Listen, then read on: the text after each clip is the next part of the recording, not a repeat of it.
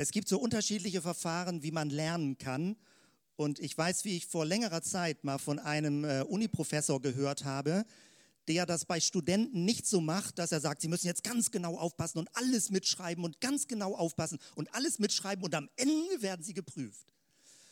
Man denkt, man würde dadurch mehr lernen. Das stimmt aber in der Regel nicht, weil du nicht genau weißt, was du lernen sollst.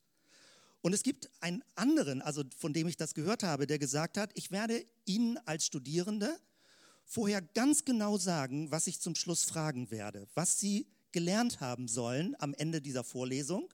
Und Sie können es ganz genau überprüfen, ob Sie es gelernt haben oder nicht. Und dann werden Sie auch keine Angst vor der Prüfung haben. Also heute Morgen hier geht es nicht um eine Prüfung, darum geht es nicht. Aber manche Leute sagen, oh, das ist doch doof, einfach so ein Lückentext und mitschreiben, was bringt das? Und das merke ich mir einfach so.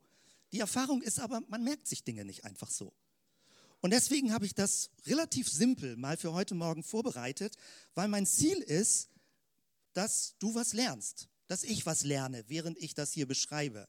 Nicht als jemand, der großartig alles weiß, aber ich versuche etwas zu beschreiben mit dem Ziel, etwas zu lernen und nicht zum Schluss zu sagen, also nach der Predigt, sag mal, was hat er eigentlich noch genau gesagt? Hat sich irgendwie gut angefühlt, aber ich weiß eigentlich nicht, worum es ging. Das ist irgendwie manchmal so ein Mechanismus, den ich kenne, auch wenn ich versuche, was zu erinnern. Oder manchmal gibt es auch den Effekt, oder oh, war aber eine wahnsinnig spannend neue Erkenntnis bei, aber die kann man nicht anwenden für sein Leben. Und es gibt so verschiedene Varianten, wo ich auch merke, dass ich von mir manchmal so ein bisschen in die Falle reinlaufe, weil ich liebe neue Erkenntnisse und ich liebe auch einfach nur einen schönen Eindruck zu vermitteln. Aber wenn man zum Schluss nichts gelernt hat, dann war das doof. Deswegen, das nur als kurze Ouvertüre, falls du dich noch schwer tust mit so einem direkten Zettel, den man so vor Augen hat, mit Stift und das fühlt sich ein bisschen wie in der Schule an und so weiter. Das Ziel ist zu lernen, etwas zu lernen. Und das Thema, was wir lernen wollen, wo ich jetzt einfach mal, was ich voraussetze, ist das Thema ist Gebet. Und das Thema Gebet eignet sich super, um Leuten ein schlechtes Gewissen zu machen. Weil das Thema Gebet ist etwas, wo man tendenziell immer ein schlechtes Gewissen hat. Also es sei denn, Leute sind sehr abgebrüht und sagen, äh, das geht schon alles irgendwie gut so. Aber wenn man Leute ganz ehrlich fragt, eine Umfrage vielleicht anonym macht, auch wenn du mich fragst, dann hätte ich wahrscheinlich tendenziell das Gefühl, mit dem Gebet könnte es auch besser bestellt sein.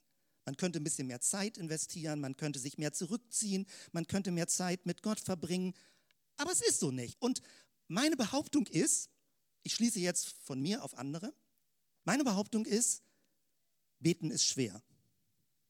In unserer heutigen Zeit, wo es so viele Ablenkungsmöglichkeiten gibt, Fernsehen, Radio, Internet, Handys, SMS, WhatsApp, alles, beten ist echt schwer. Das Problem ist, wenn man nicht betet, verliert man eine innere Energiequelle.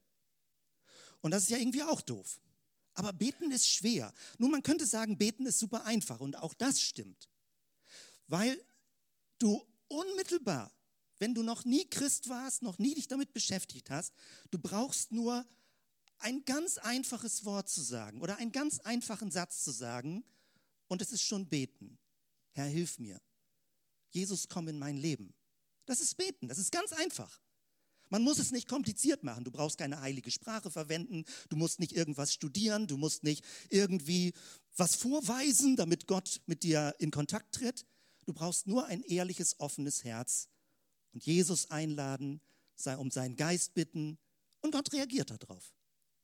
Das ist das eine. Wenn man aber jahrelang den Eindruck vermittelt bekommt, beten ist leicht und man bekommt es nicht hin, dann hat man ja den Eindruck, an einem selbst muss was falsch sein. Wenn es so leicht ist, man es aber nicht hinbekommt, muss man doch permanent ein komisches Gefühl haben. Ist man so ein schlechter Christ? Warum schaffen die anderen es besser? Hoffentlich reden wir nicht drüber und so weiter und so weiter. Also, worauf ich hinaus will ist, beten ist schwer. Und je besser man versteht, dass beten schwer ist, so verrückt, so paradox wie es klingt, desto einfacher wird es. Weil wenn du davon ausgehst, beten ist einfach und du scheiterst, zweifelst du an dir selbst. Wenn du davon ausgehst, beten ist schwer und du kriegst es seit Jahren nicht befriedigend hin, dann liegt es daran, dass Beten schwer ist und nicht, dass du so doof bist.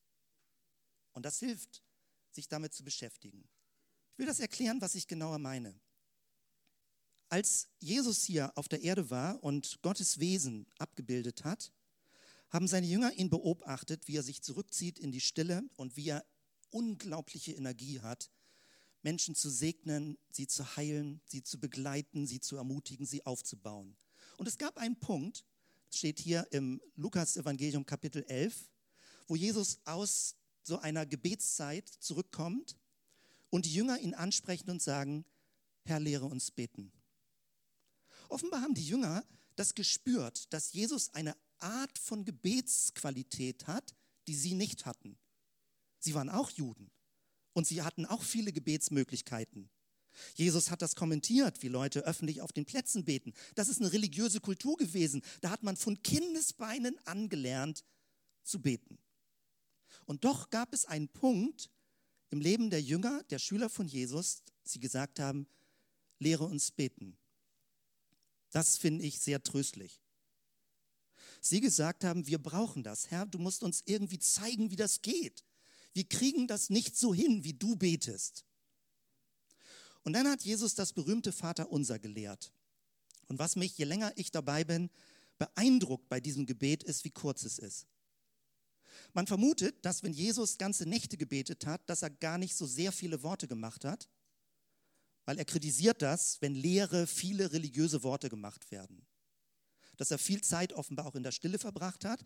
Aber es gab bestimmte Arten, wie Jesus auch laut gebetet hat, um etwas deutlich zu machen und etwas beizubringen und etwas zu lehren.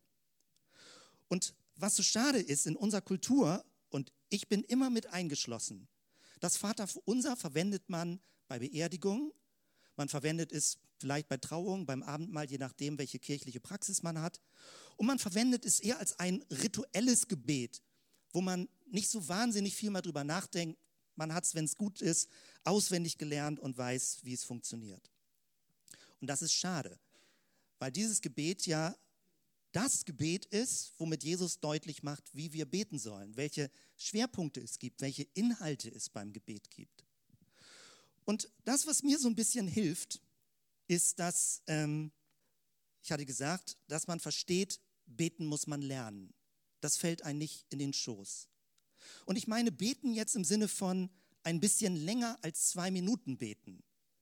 Und auch nicht, sobald man laut betet, sofort in Fürbitte zu verfallen weil das kenne ich. Frühere Gebetskreise als Pastor jahrelang.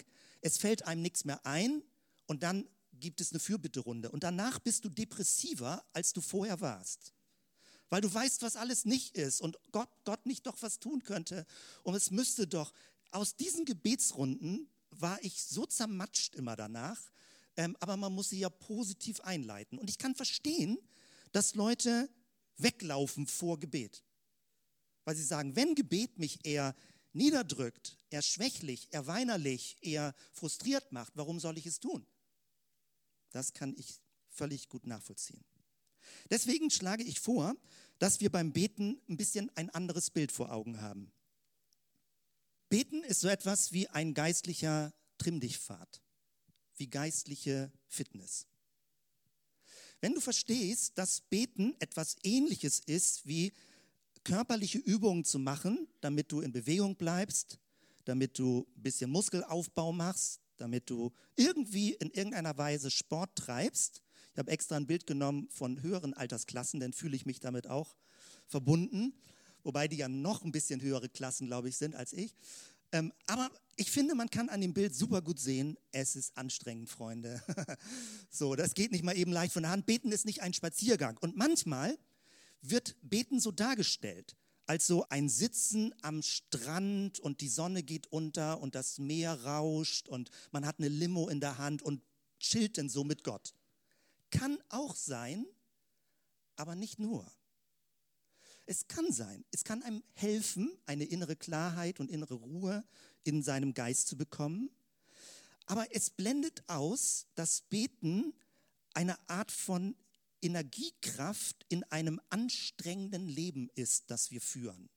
Dass wir nicht beim Beten entfliehen in eine fromme Parallelwelt, sondern dass wir inmitten in dieser Welt mit allen Anforderungen im Beruf, Studium, Schule, Nachbarschaft, wo immer, mit allen Anforderungen beten. Dann wird es anstrengend.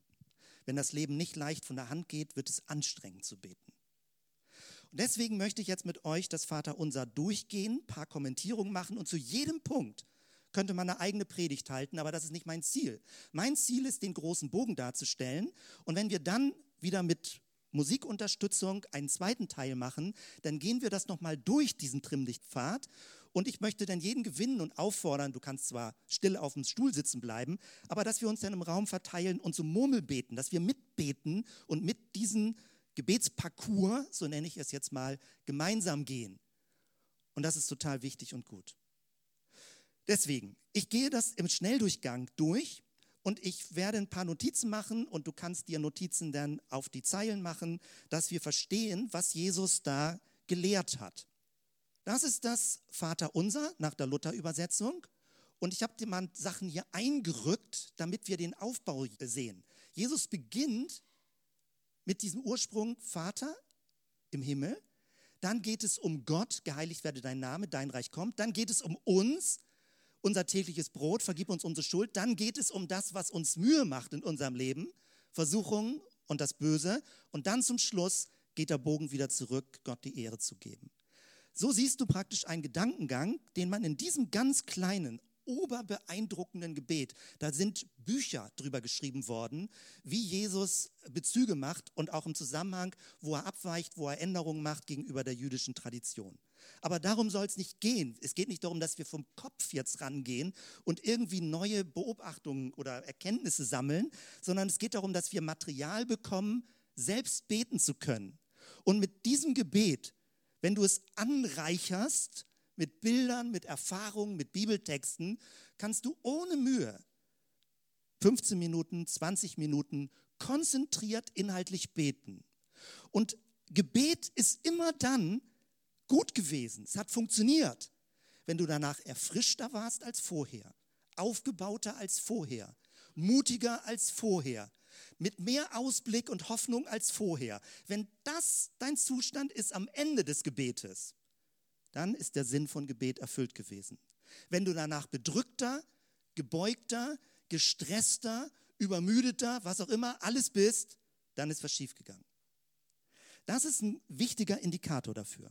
Und jetzt gucken wir uns mal die Teile an. Und du kennst natürlich das Gebet, sicherlich die meisten von euch, und was das im Einzelnen bedeutet. Also, starten wir hiermit. Das findet ihr jetzt auf euren Zetteln. Ich habe jeweils immer Bibelverse rausgesucht. Man kann viele Bibelverse nehmen, aber auch das sind immer, es gibt ja sehr schöne Verse und ich finde es total wichtig, anhand von Bibelversen zu beten. Hier, Vater unser im Himmel als absolute Grundlage, womit Jesus beginnt. Römer 8, Vers 15. Denn ihr habt nicht einen Geist der Knechtschaft empfangen, dass ihr euch abermals fürchten müsstet, sondern ihr habt einen Geist der Kindschaft empfangen, durch den wir rufen, aber lieber Vater. Die Verankerung ganz am Anfang ist die Beziehung zu Gott aber lieber Vater, aber Papa, Vertrauen, Beziehung. Was löst dieser Begriff aber bei dir aus? Es ist manchmal ein bisschen schwierig, wenn man ein gebrochenes Verhältnis zu seinem biologischen Vater hat, dann finde ich, eignet sich dieser Begriff nicht so super dafür, beim Beten damit zu beginnen, weil man überträgt das sehr leicht auf Gott. Das kann sofort ein Stolperstein sein am Anfang. Deswegen ist es wichtig zu verstehen, Jesus betont eigentlich nicht so sehr, dass Gott ein Vater ist. Das kommt auch im Alten Testament schon vor in Bezug auf das Volk Israel. Jesus betont, dass Gott ein anderer Vater ist. Kein patriarchalischer Vater, kein hierarchischer, bedrohlicher Vater. Und man erkennt das an der Geschichte vom verlorenen Sohn. Weil damit zerbricht er alle Vorstellungen von einem patriarchalischen, herrschenden Vater. Der Vater läuft dem Sohn entgegen, er erwartet ihn, er umarmt den Sohn, obwohl er nach Schweine stinkt, er küsst ihn. Der Vater macht alles anders, als in der damaligen Kultur ein herrschender Vater gemacht hätte. Jesus beschreibt also einen anderen Vater. Er beschreibt einen nahbaren Vater, einen Vater, der Interesse an mir hat, der eine Beziehung zu mir will, der barmherzig ist, der mitfühlend ist, der förmlich mütterliche Gefühle für mich hat. So ein Vater beschreibt Jesus. Und wenn du sagst, Vater unser im Himmel, dann geht es um dieses andere Bild von einem Vater, wie Jesus es beschreibt. Bleib nicht hängen bei deinem irdischen Vater. Das kann ein Stolperstein sein. Und solltest du Verletzungen aus deiner Biografie haben, dann ist es wichtig, das vor Gott zu bringen. Dann kannst du auch beten, Herr, du weißt, mein Vater hat nicht unbedingt die Eigenschaften gehabt, die du hast. Aber ich möchte dich vor Augen bekommen. Ich möchte dich ehren. Ich möchte mit dir Kontakt haben. Mach es zu einem Gebet, wenn der Begriff Vater in deinem Leben Probleme auslöst. Man muss es eigentlich noch genauer nehmen und ich mache das alles super kurz. Der Begriff aber ist das erste Wort, was Kinder lernen in diesen orientalischen Kulturen. Es ist so ein, ein Redenlernen. Abba, ba, ba, abba, ba, ba, abba. So, das heißt, es ist die Kontaktaufnahme unseres Geistes zum Schöpfergeist Gottes. Wir fangen an, uns zu äußern, aber lieber Vater, Vater unser im Himmel. Es geht um Vertrauen, es geht um Beziehung. Wenn Jesus unser sagt, das ist die Reihenfolge, sagen wir im Griechischen, im Deutschen würde man sagen, unser Vater im Himmel und nicht Vater unser, dann ist es wichtig zu betonen. Manchmal sagen Leute, ja, Gott ist der Vater von allen Menschen. Das findet man so nicht in der Bibel. Diese Anrede, aber Vater, können wir aussprechen, weil wir mit Jesus beten. Es ist ja Jesus, der uns einlädt, mit ihm zusammen unser Vater zu beten. Es ist der Vater Jesu Christi. Und durch Jesus beten wir Gott als Vater an. Das heißt, wenn wir beten, dann danken wir ihm. Danke, Jesus, dass es unser Vater ist, dass, es, dass dein Vater auch mein Vater geworden ist, dass ich mit hineingenommen werde in deine Beziehung zu deinem Vater. Danke, Jesus, dass wir eine große Familie sind, dass du Menschen einlädst, in deine Familie zu kommen und wir gemeinsam beten können. Vater unser. Danke, Jesus, dass ich Teil dieser Familie durch dich geworden bin. Vater unser im Himmel. Der Himmel ist ja ein super spannender Begriff. Die Himmel, Mehrzahl sogar, die Himmel aller Himmel. Und es macht etwas Doppeltes deutlich, wenn Jesus diese Formulierung verwendet. Auf der einen Seite ist es ja die Frage, wo ist Gott? Vater unser im Himmel, eine Ortsbezeichnung. Wo ist Gott? Wo ist der Himmel? Der Himmel ist auf der einen Seite eine völlig andere Welt, zu der wir keinen Zugang haben. Transzendenz, unsichtbar, Tiefenwirklichkeit, wo wir als Menschen normalerweise keinen Zugang zu haben. Aber Jesus sagt, und deswegen auch dieser zweite Vers, Jesus wird gefragt von seinen Jüngern, zeige uns den Vater. Und er sagt, wer mich sieht, der sieht den Vater. Das heißt wieder eine biblische Grundlage dafür, wenn du Jesus anguckst, siehst du den Vater. Unser Vater im Himmel, wo ist der Himmel? Indem ich Jesus angucke, sehe ich den Vater. Also wenn ich Jesus beobachte, wie er mit Menschen umging, wie er sie berührt hat, geheilt hat, angesprochen hat, begleitet hat, gesegnet hat, sehe ich das Herz des Vaters. Und wenn ich bete, kann ich sagen, unser Vater im Himmel, danke Jesus, dass du das Herz Gottes offenbart hast, dass alles, was du getan hast, so ist, wie der Vater mit uns lebt und fühlt und handelt und mit uns ist. Und dann geht es ja sogar noch weiter. Unser Vater im Himmel, der Himmel ist nicht nur in Jesus sichtbar geworden, sondern durch den Geist Gottes kommt der Himmel in dein und mein Herz. Das heißt, du betest, Vater unser im Himmel, danke, dass durch deinen Geist, durch das, was Jesus getan hat, der Himmel in mein Herz gekommen ist, dass die Ewigkeit in mir wohnt, dass ich durch Gottes Kraft leben kann von innen her. Und dann ist der Himmel nicht mehr fernab, das ist da auch, aber nicht nur, sondern der Himmel ist plötzlich ganz nah gekommen.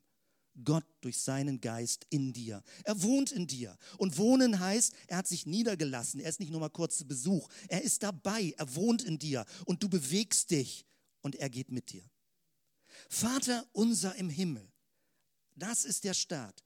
Und da kann man Minuten drauf verwenden, um das zu vertiefen, zu verinnerlichen und Gott dafür zu danken. Und das Judentum, und das ist großartig, lehrt uns, dass wir nicht nur im Gedanken beten, sondern dass wir murmeln, dass wir aussprechen. Und indem du es aussprichst und selber hörst, gibt es eine positive Rückkoppelung, dass dein Glaube ermutigt wird und gestärkt wird. Wenn man zusammen betet, gibt es eine Gruppenermutigung. Wenn jemand anderes etwas betet, wirst du mit gestärkt. Dafür brauchen wir uns zusammen auf dem Weg.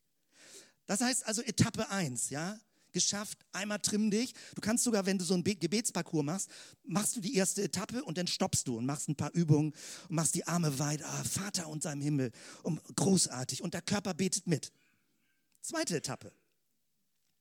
Geheiligt werde dein Name. Das Lobgesang der Maria in der Weihnachtsgeschichte steht, denn er hat große Dinge an mir getan, der da mächtig ist und dessen Name heilig ist. Geheiligt werde dein Name, das hat mit innerer Hingabe zu tun. Wenn du betest, dann beginnst du damit, dass Gott wohlgesonnen, positiv, freundlich, gütig gegenüber dir ist. Du öffnest dich für diese göttliche Barmherzigkeit und Güte. Vater unser im Himmel. Und dann ist das die zweite Übung, Hingabe. Geheiligt werde, man sollte sich dann nicht einen freudschen Versprecher leisten. Geheiligt werde nicht dein Name, sondern geheiligt werde Gottes Name. Also du betest nicht geheil, geheiligt werde mein Name. Ich danke dir, dass du mich groß machst, dass ich wirklich ein, ein großartiger Mensch in dieser Welt bin, weil du mit mir bist. So betet Jesus nicht. Jesus betet, geheiligt werde dein Name, Gott. Das Gebet beginnt immer mit dein. Es beginnt mit der Ausrichtung auf Gott. Gemeinsam, unser Vater, beten wir dich an. Dein Name werde geheiligt.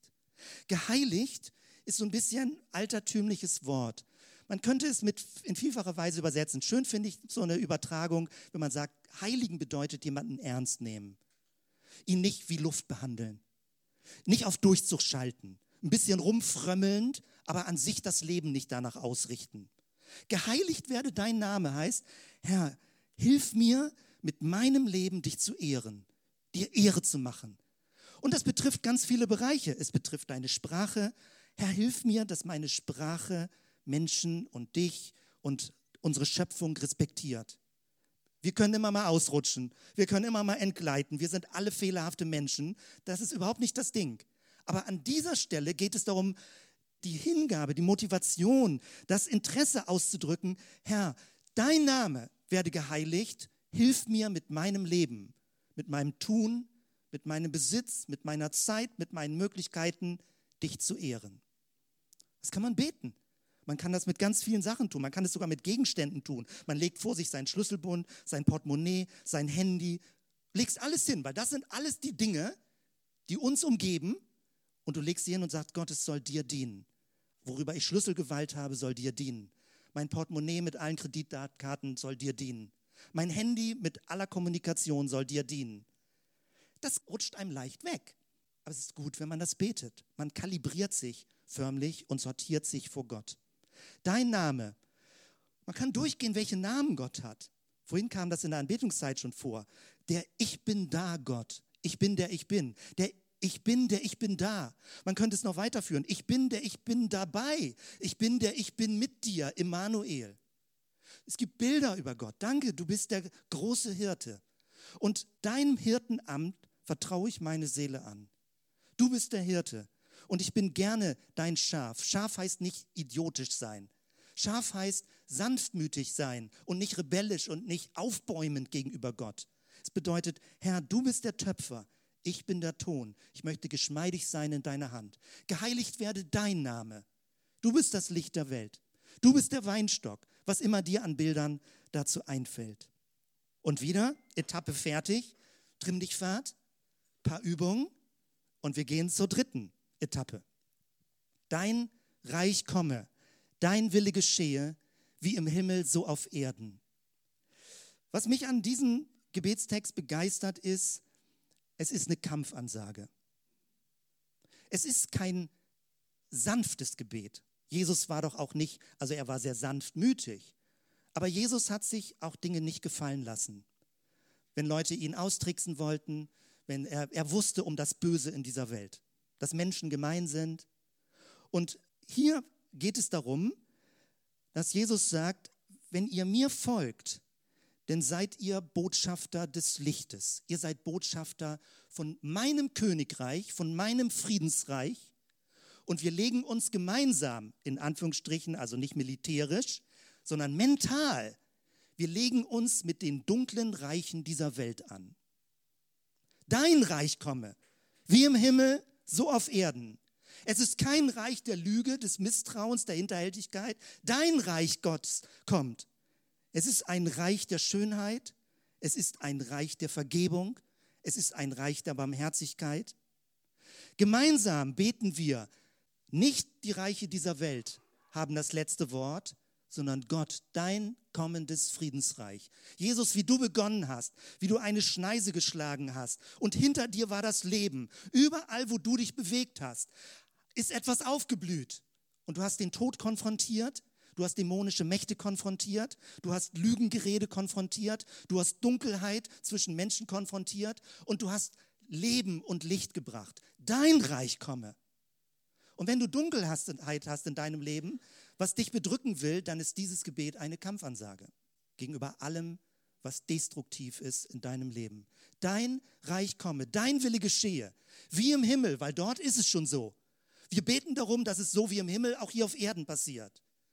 Und wir sind die Agenten Gottes. Wir sind die Trägerfiguren, the Change Agents. Wir sind die Personen, die beten darum, dass so wie im Himmel Gott geehrt wird, er auch hier auf der Erde geehrt werden soll. Nicht in Übergriffigkeit, nicht in falscher menschlicher Aktivität oder Aktivismus, sondern mit dem Bewusstsein, dass wir verankert sind und loyal gegenüber einem anderen König, einem anderen Friedensfürst und nicht gegenüber den Herren dieser Welt. Dein Reich komme, dein Reich. Reich bedeutet ein Reich der Vergebung, ein Reich der neuen Geburt, der Kraft des Geistes, der Auferstehung. Dein Reich, auch ein Reich der Heilung. Wir wissen, dass auch Gott Heilungskraft gibt, zeichenhaft. Wir sind noch nicht im Himmel, aber auch er heilt hier auf der Erde, genau wie Jesus geheilt hat. Heilung, Segen, Befreiung von Bindung, dein Reich. Und das merke ich, wie extrem wichtig das ist, zu beten, dass es um Gottes Reich geht und sich das vor Augen zu führen, was Jesus damit meinte, dass Gottes Reich kommt. Dein Reich komme. Und komme heißt, es geht nicht um eine ferne Zukunft. Es geht nicht um etwas Weinerliches. Herr, du weißt, wir hätten gerne, aber es wird ja noch lange brauchen, bis du kommst und wir erwarten dich ja auch. Und es dauert ja schon 2000 Jahre. Wer weiß, wie lange das noch alles brauchen wird. Du siehst unsere Armseligkeit, Herr. Darum geht es nicht. Es geht darum, dein Reich komme. Hilf mir, dass durch deine Kraft ich ein Energiefeld auf dieser Erde verbreiten kann, dass dein Reich zeichenhaft anbricht. Das Licht kommt, wo Dunkelheit und Finsternis ist. Ich muss sowas aktiv beten, weil meine innere Psyche ganz andere Signale sendet. Meine Psyche sendet, ich ziehe mich zurück, ich werde ein bisschen bekümmert, ich werde melancholisch, ich denke, was bringt das in dieser Welt? Wenn ich zu lange nur in dieser Welt mich beschäftige, werde ich gekrümmt und geschwächt. Ich brauche diese geistliche Perspektive und je mehr ich das tue und ich muss das stärker lernen, wieder, bei mir ist es auch ein bisschen weggerutscht, merke ich, wie das den Geist aufbaut und Kraft und Mut gibt, ein Leben zu führen. Lebensmut gibt, mit Jesus zu beten. Zeichenhaft also schon jetzt. Wieder, wir müssen die Etappe weitergehen, die Minuten gehen schnell vorbei. Wenn du so ein Gebetsparcours vor Augen hast, merkst du plötzlich, du kannst nicht nur eine Viertelstunde, du kannst eine halbe Stunde beten und die Zeit verfliegt wie im Flug. Man muss ein Konzept vom Beten haben und nicht einfach nur aus dem Nichts heraus, was so gerade so im Bauch oder in Gedanken ist, dann hältst du kaum länger als zwei bis drei Minuten durch. Unser tägliches Brot gibt uns heute. Wir erinnern uns bei dieser Sache, dass Gott sein Volk in der Wüste mit Manna versorgt hat. Gott kann aus dem Nichts Menschen versorgen. Jesus hat die 5000, die 4000 Leute gespeist. Hier Lukas 9, Vers 17. Und sie aßen und wurden alle satt obwohl sie in der Wüste waren. Und es wurde aufgesammelt, was ihnen an Brocken übrig blieb. Zwölf Körbe voll. Du hast genug Material zu sagen, danke Gott für diese Geschichten in der Bibel, wie du Menschen versorgt hast, wie sie nicht verhungert sind, wie sie genug zum Leben hatten. Und dann betont Jesus aber auch und sagt, der Mensch lebt nicht vom Brot allein, sondern von einem jeden Wort, das aus dem Mund Gottes geht. Dieses Klimafasten betont ja gerade, so viel du brauchst. Das ist der Slogan, so viel du brauchst. Wichtig ist im Gebet zu klären, was du wirklich brauchst und was wirklich Luxusüberhang ist. Weil der Segen Gottes gilt nicht so sehr dafür, dass wir ein luxuriöses Leben führen. Der Segen Gottes ist dafür da, dass du alles bekommst, was du brauchst zum Leben. Dass du genug Nahrung hast, genug Kleidung hast, eine Wohnung hast, einen Beruf hast, eine Ausbildung hast. Du brauchst das, um leben zu können. Aber alles, was du brauchst, heißt nicht alles, was du willst. Das klärt man an dieser Stelle auch. Wenn steht, unser tägliches Brot gib uns heute, kannst du da nicht x-beliebig etwas einsetzen, was du alles willst, sondern es ist die Grundversorgung, die Gott für unser Leben gewährleisten möchte. Gemeinsam mit allen Menschen, und das kann so ein Punkt werden, wo wir ein bisschen depressiv werden, weil wenn du das betest, unser tägliches Brot, beten wir mit allen, die auf dieser Welt Hunger leiden. Sagen, Herr, hilf uns, dass wir Menschen mit unterstützen, dass wir nicht so selbstgerecht in unserer Welt sind, das zu vergessen. Und gemeinsam beten wir darum, dass Menschen genug zum Leben haben.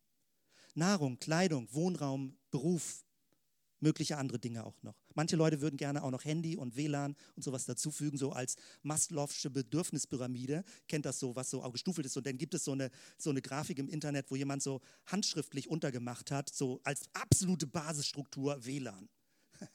Ganz lustig. Ähm, fühlt sich auch manchmal so an, dass wir das brauchen in unserer Welt, aber ähm, dieses ist natürlich wirklich gemeint. Gib uns, du darfst Gott aktiv bitten. Du darfst um Kleinigkeiten bitten. Gott möchte, dass du dein Leben mit ihm teilst. Er ist dein Papa. Gott versorgt dich. Und auch in diesem Bewusstsein alle Zeit zu danken, zu sagen, danke Herr für das, was ich habe. Danke für all das, was du uns gibst. Danke für alles, was ich verwalten darf und äh, womit ich umgehen darf in dieser Welt. Also eine, auch wenn man etwas bittet, ist es die Grundhaltung der Dankbarkeit. Nächste Etappe. Fünf. Und vergib uns unsere Schuld, wie auch wir vergeben unseren Schuldigern. Da geht es um Beziehungen. Ich kenne das bei mir, wie mich das echt manchmal stresst und anstrengt, dass hier dieser zweite Satz auch steht, wie auch wir vergeben unseren Schuldigern. Das finde ich echt lästig, weil man hat auch dieses Gefühl, man hat auch dieses Gefühl, Gott ist gnädig und die Gnade gilt für alle und du musst einfach nur die Gnade Gottes annehmen. Aber dann sagt Jesus so was ganz Unangenehmes nämlich direkt danach, hinter dem Vater unser, und ihr findet das auf eurem Manuskript bei Punkt B, ähm, Matthäus 6, 14 und 15. Denn wenn ihr den Menschen ihre Verfehlungen vergebt, so wird euch euer himmlischer Vater auch vergeben.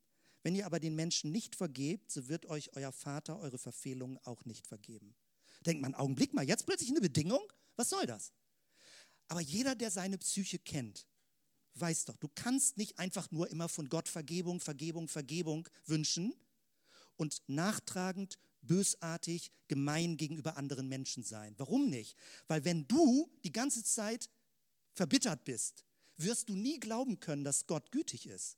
Es gibt eine Wechselbeziehung. Du kannst Gottes Güte nur glauben, wenn du auch selbst diese Güte in Anwendung bringst gegenüber anderen Menschen. Sonst fängt an, dein Gottesbild selbst sich wieder zu verdunkeln weil du mit einem versteinerten Herzen anderes nicht annehmen kannst. Ich weiß, dass es super schwierig ist, zu vergeben, wo man ungerecht behandelt wird, wo einem das Tod auf den Senkel geht. Das heißt nicht, dass man sich alles gefallen lassen soll und dass man so ein super braver Christ wird. Aber es geht darum, dass man den Zusammenhang versteht. Gottes Gnade ist endlos gütig für mich da. Aber es bringt mich auch in eine Dynamik hinein, Beziehungen zu ordnen. Und aus der Kraft Gottes können wir das auch tun, damit Dinge geheilt werden, damit der Shalom Gottes andere Menschen erreicht. Vergib uns unsere Schuld, bezieht sich auf uns. Misstrauen, Hochmut, Habsucht, Empfindlichkeit, Geiz, Gier. Es gibt so viele Dinge. Das sind so große Begriffe, da denkt man immer, oh, damit habe ich doch nichts zu tun. Doch, unser Herz hat in ganz vielen Varianten damit zu tun. Und wenn man sich ein bisschen Zeit nimmt und auf seine Psyche hört, merkt man, oh, ich habe Angst, zu kurz zu kommen. Herr, es tut mir leid, dass ich so misstrauisch bin, dass ich so ängstlich bin. Es gibt eine Art von Angst, die ist legitim, aber es gibt auch eine Art von Angst, die hat was Sündiges, weil sie mich immer krümmt und immer misstrauisch gegenüber Gott macht, ob er mich wirklich versorgt, ob er mich wirklich hält, ob er wirklich für mich da ist. Ja, natürlich ist er für dich da. Wir vergeben anderen, das heißt, sie freigeben, nicht nachtragend sein. Und die Verse, die ich übersprungen habe, oder ein Vers hier oben, die beiden, Epheser 1, Vers 7. In ihm haben wir die Erlösung durch sein Blut, die Vergebung der Sünden nach dem Reichtum seiner Gnade. Oder Römer 8, so gibt es nun keine Verdammnis für die, die in Christus Jesus sind. Und man muss das so lange beten, bis man dieses Wort keine Verdammnis richtig ins Herz hat fallen lassen. So gibt es nun keine Verdammnis. Nicht für mich, nicht für andere, für die, die in Christus Jesus sind. Keine Verdammnis. Danke Jesus dafür. Ich bin im Schnellschritt und wir sind bei Etappe 6 und führe uns nicht in Versuchung. Das zeigt uns, dass wir in einer Welt leben, die uns viel Ärger bereiten kann. An ganz vielen Stellen in dieser Welt. Ich weiß nicht, ob ihr es mitverfolgt habt. Der aktuelle Papst hat angemahnt, empfohlen, dass die deutsche Übersetzung korrigiert wird. Und die deutschen Kardinäle verweigern sich. Sie möchten das nicht. Sie sagen, das steht so in der Bibel. Stimmt, stimmt auch so. Man kann das so übersetzen und führe uns nicht in Versuchung. Das Problem ist, du bekommst einen sehr seltsamen Schatten in dein Gottesbild rein. Ob es Gott ist, der dich versuchen will. Es gibt solche Passagen im Alten Testament, aber im Neuen Testament ist klargestellt worden, Jakobus stellt das super klar, dass die Versuchungen, die wir erleben, aus den Begierden unseres Herzens kommen. Unsere Wünsche bringen uns in Versuchung. Es ist nicht Gott, der uns schikanieren will. Auch im Korintherbrief steht, 1. Korinther, steht, dass Gott uns nicht über unser Vermögen sagen wir, versuchen würde. Also er wird uns nicht irgendwo hängen lassen. Und wenn man den griechischen Text anguckt, dann geht es eher um Bedrängnis. Es geht um eine Notlage. Der Papst empfiehlt, dass im Deutschen das Vaterunser, das heilige Vaterunser, in allen kirchlichen Liturgien korrigiert wird im Hinblick auf, lass uns nicht in Versuchung geraten, anstelle von und führe uns nicht in Versuchung. Und anstelle, dass er Applaus dafür bekommt, wird er kritisiert. In anderen Sprachen wird das anders übersetzt. Die deutsche Sprache will, führe uns nicht in Versuchung behalten bei den Bibelübersetzungen. Unglücklich, sehr unglücklich. Man könnte es besser übersetzen mit, bewahre uns vor Bedrängnis. Gott, hilf mir, gib mir Kraft, in Bedrängnis standhaft zu werden. Es wird schwere Phasen in meinem Leben geben. In dieser Welt wird es Widrigkeiten geben. Herr, hilf mir, bewahre mich vor diesen Widrigkeiten, die mich zu Fall bringen können. So muss man den Text besser lesen. Also, das ist ein bisschen Ergänzung noch, bewahre uns vor Bedrängnis, gib Kraft in schweren Zeiten oder so etwas wie, ich möchte dennoch glauben, auch wenn alles dagegen spricht. Hilf uns standhaft an dir zu bleiben. Alle gute Gabe und alle vollkommene Gabe kommt von oben herab, von dem Vater des Lichts, bei dem keine Veränderung ist, noch Wechsel von Licht und Finsternis. Ich stoppe kurz, dass Leute das mitnotieren können. Und dann joggen wir weiter. Gleich seid ihr dran mit Joggen, ja? Also im Moment jogge ich noch hier exemplarisch für euch. Äh, aber das muss man machen. Dann bleibt man wach dabei sondern erlöse uns von dem Bösen. Und da wird es richtig dunkel im Text. Jesus war nicht so naiv, alles schön zu reden. Es gibt das Böse in dieser Welt. Das Böse kann uns zu Fall bringen. Es kann uns in Zweifel bringen. Es kann uns abstürzen lassen. Es gibt Böses in uns drin. Wir müssen das nicht außerhalb von uns suchen. Der sogenannte alte Mensch, der uns immer abbringen will von Gott. Altes ablegen, Neues anziehen. Paulus spricht da ausführlich drüber. Es gibt Böses um uns herum nun nicht so, dass du irgendwo Dämonen fliegen siehst, aber es gibt böse Strukturen. Es gibt böse Mächte. Es gibt Mächte, die dich depressiv machen könnten. Ich meine jetzt nicht eine, sag mal, eine Art von Krankheitsbild, aber es gibt so depressive Stimmung, wo du denkst, warum fliegt mich das gerade an? Und du kannst mit Beten dagegen ankommen. Ähm, und das ist total wichtig. Das Wissen, dass es wirklich Böses gibt, was auch nie gut werden wird, was sich nicht bekehren lässt, das Böse sondern wir müssen damit klarkommen, dass unser Leben bedrängt wird. Und Jesus lehrt uns, erlöse uns von dem Bösen. Das heißt, es geht auf Hoffnung hin, erlöst auf Hoffnung, warten auf die Vollendung. Es geht darum, dass die Sehnsucht, eine Energie in uns drin wird. Herr, erlöse uns von dem Bösen, was mein Leben bedrängt, was an mir kratzt, was mich zu Fall bringen will, was lästig ist, was destruktiv ist. Erlöse uns davon. Wir wollen an dir dranbleiben. Ein sehr realistisches Gebet. Und dieses hier zum Schluss, die achte Etappe, Das ist nicht in allen Übersetzungen drin, aber es ist schön, dass es reingenommen wurde. Nochmal als Schlussverstärkung dieses gesamten Gebetes. Im Lukas-Evangelium findet man das nicht, aber man findet es im Matthäus-Evangelium. Also, denn dein ist das Reich und die Kraft und die Herrlichkeit in Ewigkeit. Amen. Ein Ausblick, eine Perspektive, ein großer Horizont. Und man kann das mitbeten, indem man die Arme hebt, indem man sich ausstreckt, indem man den Kopf hebt und sagt, Gott, dein Reich komme, deine Kraft ist da, es ist dein Reich, es ist deine Herrlichkeit in Ewigkeit. Was bedeutet das? Ich habe Bibelverse dazu geschrieben, wie Jesaja 9, Vers 5 steht, denn uns ist ein Kind geboren, ein Weihnachtstext. Ein Sohn ist uns gegeben. Die Herrschaft ist auf seiner Schulter.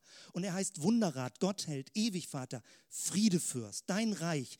Du bist der Fürst des Friedens. Wir beten dich an als Fürst des Friedens, der Shalom-Gott, der Gott, der eine Wohlordnung in die Schöpfung reinbringt. Dein ist die Kraft, denn bei dir ist die Quelle des Lebens und in deinem Licht sehen wir das Licht. Dein ist die Kraft, Du bist die Quelle des Lebens. Und die letzten beiden stehen sogar bei euch schon drauf, die habe ich vergessen rauszuixen. Deine Herrlichkeit, der Lichtglanz der neuen Welt. Wir werden verwandelt in ein Bild von seiner Herrlichkeit von einem zum anderen. In Ewigkeit. Das Hebräische ist so toll, dass es, äh, es denkt nicht so abstrakt Ewigkeit. Was ist Ewigkeit? Es macht das in Bildern, soweit die Wolken ziehen soweit der Horizont reicht, solange ich überhaupt gehen kann mit meinen Beinen. Es ist so weit, wie ich es mir überhaupt gar nicht vorstellen kann, soweit die Sterne sind. In Ewigkeit, für immer und ewig, für immer und ewig. Dein ist das Reich und die Kraft und die Herrlichkeit in Ewigkeit, für immer und ewig. Niemand wird dich aufhalten in dem, was du tun möchtest mit deiner Schöpfung, die abgefallen ist von dir, die du erneuern wirst. Und wir sind mittendrin in dieser Geschichte. Danke Gott dafür. Danke Gott dafür. Du kannst so beten. Verwende deine Worte. Du kennst das Vaterunser als Musterstruktur, aber verwende dann deine Worte und reicher es an mit deinen Bildern, mit deinen Bibeltexten, die du vor Augen hast. So, jetzt will ich aber nochmal ganz schnell abbrechen, weil da, ihr merkt, wie super schnell das durch war. Ich sagte, zu jedem hätte man eine eigene Predigt machen können. Und lass uns doch, auch wenn die Kinder mit dabei sein wollen oder gebt ihnen Signal, dass es zu Ende ist hier vom Redeanteil. Aber ich würde es schön finden, wenn wir gemeinsam beten. Wenn du nicht möchtest, nicht, aber lass, es, lass uns mal mitgehen, nochmal in eine Zeit, wo wir das nochmal vertiefen und gedanklich nochmal diese acht Schritte durchgehen. Und ich lasse dann immer eine Pause, damit du für dich selbst für dich beten kannst. Okay? Dann bitte ich euch Musiker hier nach vorne zu kommen, dass wir da ein bisschen Unterstützung haben. Und ich möchte dich ermutigen, ähm, beweg dich irgendwo im Raum, setz dich irgendwo hin oder stell dich irgendwo hin, wo du möchtest oder bleib sitzen, wo immer du möchtest. Und wir werden dann miteinander das gedanklich nochmal im Zeitraffer durchgehen. Und es ist sehr leicht, es sehr lang zu machen. Aber damit es sich ein bisschen verankert bei dir, lass uns das nochmal ein bisschen äh, im Zeitraffer einen Durchgang machen. Ich starte einfach, indem ich bete und ihr steigt dann einfach mit Musik ein, wie ihr wollt. Wäre das okay, wenn du am Anfang mit aufstehst und du kannst dich dann hinsetzen, wann immer du möchtest? Lass uns diesen Anfangsteil im Stehen vor Gott beginnen. Vater unser im Himmel, Herr, wir ehren dich. Du bist Gott, der Vater. Danke, Herr Jesus, dass wir aber sagen können. Danke, Jesus, dass wir so eine vertraute Beziehung zu dir haben. Danke, dass du unser Vater bist. Danke, dass wir eine große Familie sind vor Gott. Danke, dass du gekommen bist durch deinen Geist in unser Herz und dass wir den Himmel in Jesus sehen können. Bete für dich, murmel ein bisschen dazu, das, was dir an diesen Punkten wichtig ist und nimm es mit in dein Herz rein.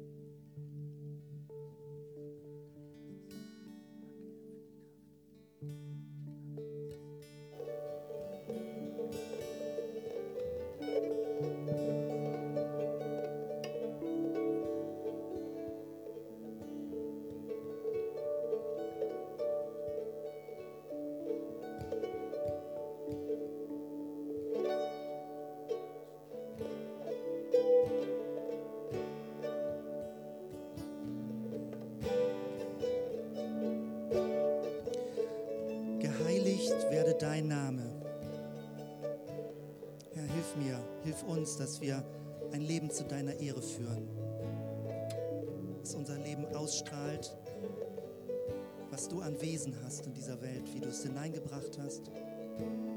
Hilf das mit, dass wir unsere Zeit im Blick haben, alles, was wir besitzen, alles, was wir haben, alles, wofür wir Verantwortung haben, dass wir ein Leben zu deiner Ehre führen.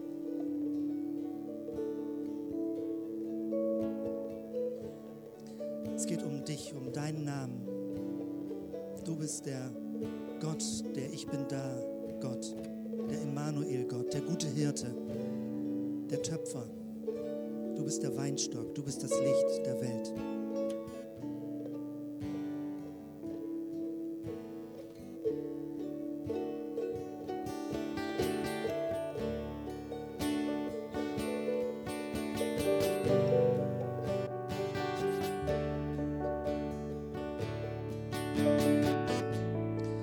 Dein Reich komme, dein Wille geschehe wie im Himmel so auf Erden. Gott, es geht um dein Reich, um deinen Willen. Es geht um deine Vorstellungen, um deine Ideen, um deine Perspektive für diese Welt. Es geht nicht um die Reiche dieser Welt, es geht nicht um mein eigenes Lebenskönigsreich, es geht um dich, um dein Reich. Dein Reich der Vergebung, der Erneuerungskraft des neuen Lebens, der Heilungskraft, der Segenskraft. Dein Reich der Befreiung. Danke, Jesus, für die Energie, die durch dich und dein Reich in unser Leben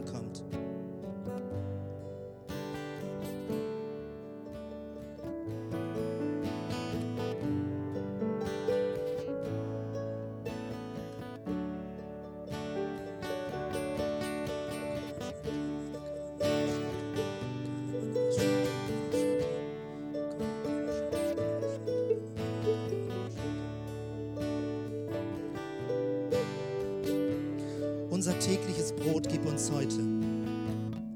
Herr, wir verehren dich als den Versorger. Jahwe Jire. Als denjenigen, der ein großes Volk in der Wüste versorgt hat. Aus dem Nichts heraus. Als denjenigen, der 5000 Leute in der Wüste gespeist hat. Der Brot machen kann. Wir verehren dich als denjenigen, der unser Leben hält. Dass wir keine Angst haben müssen, ins Bodenlose zu fallen. Für alle Nahrung, für alle Kleidung, für alle Wohnung, für alle Arbeit, die wir haben. Danke, Jesus, dass du uns versorgst und unser Leben hältst und dass wir einen Lebensunterhalt haben.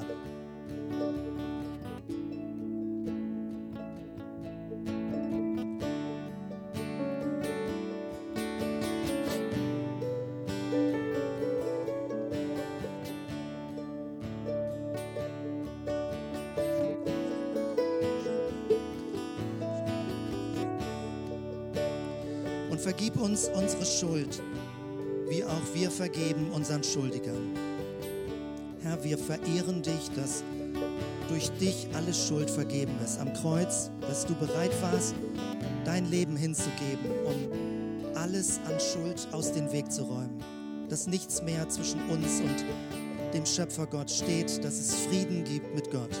Danke für deine Gnade, dass sie besteht, dass wir sie nicht erarbeiten müssen. Für dieses Geschenk deiner Gnade. Du vergibst unsere Schuld. Herr, vergib, wo wir rebellisch sind, wo wir uns nicht bereit sind, auf dich zu hören. Vergib, wo wir hochmütig sind und nicht lernen wollen.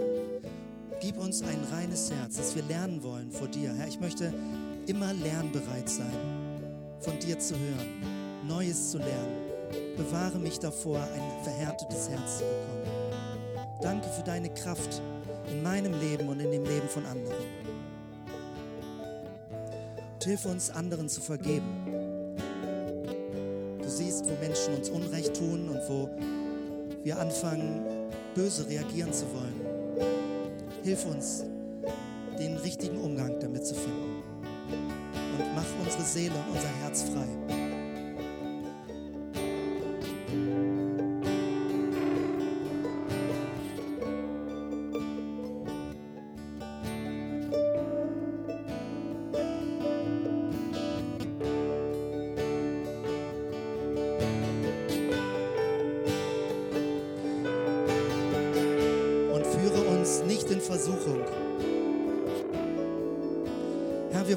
Gebet anders lesen. Lass uns nicht in Versuchung geraten. Bewahre uns vor Bedrängnis. Hilf uns, Herr, dass wir standhaft bleiben, wenn wir in eine schwierige Lebensphase kommen. Wenn die Not überhand gewinnt, hilf uns, dass wir standhaft bleiben mit unserem Herzen an dir. Halte uns fest, wo wir schwach sind. Herr, wir beten um deinen Schutz, dass wir nicht abstürzen, wenn das Leben schwer und anstrengend ist und dass wir nicht von dir abfallen.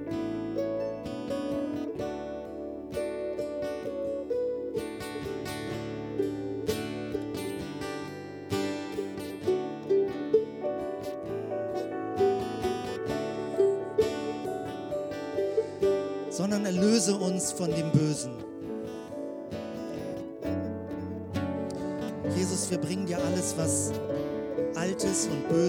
Uns selbst drin ist. Wir danken dir, dass durch dich der alte Mensch gekreuzigt ist. Dort am Kreuz ist es bereits geschehen, dass unser altes Leben mit dir gestorben ist. Wir erinnern uns an die Taufe, wie wir ins Wasser eingetaucht wurden. Das Alte ist begraben und wir sind aufgestanden zu einem neuen Leben mit dir. Erlöse uns von dem Bösen, dort wo immer noch Mächte in dieser Welt sind, die uns aufreiben wollen, die uns niederdrücken wollen, die uns mutlos machen wollen. Herr, wir erwarten dich, dass die Welt, die an manchen Stellen so dunkel ist, dass du uns erlöst, dass du die Welt veränderst, dass du Licht hineinbringst, dass du wiederkommst. Danke, Jesus, dafür, dass wir mit dir auf dem Weg in eine neue Welt sind, in eine verwandelte Welt sind. Und dass du der Schlange den Kopf zertreten hast. Dass du den Tod besiegt hast. Dass du den Teufel besiegt hast. Dass es ein Ende hat. Und dass der Sieg schon beschlossen ist in dir.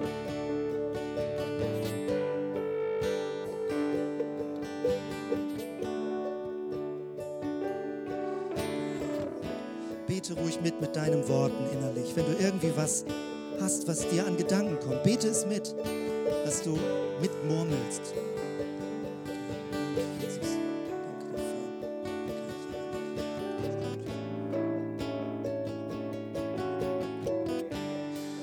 Dieses Gebet von Jesus endet, indem man sich förmlich ausstreckt und indem man den Kopf hebt, weil wir sind nicht gebeugte Menschen.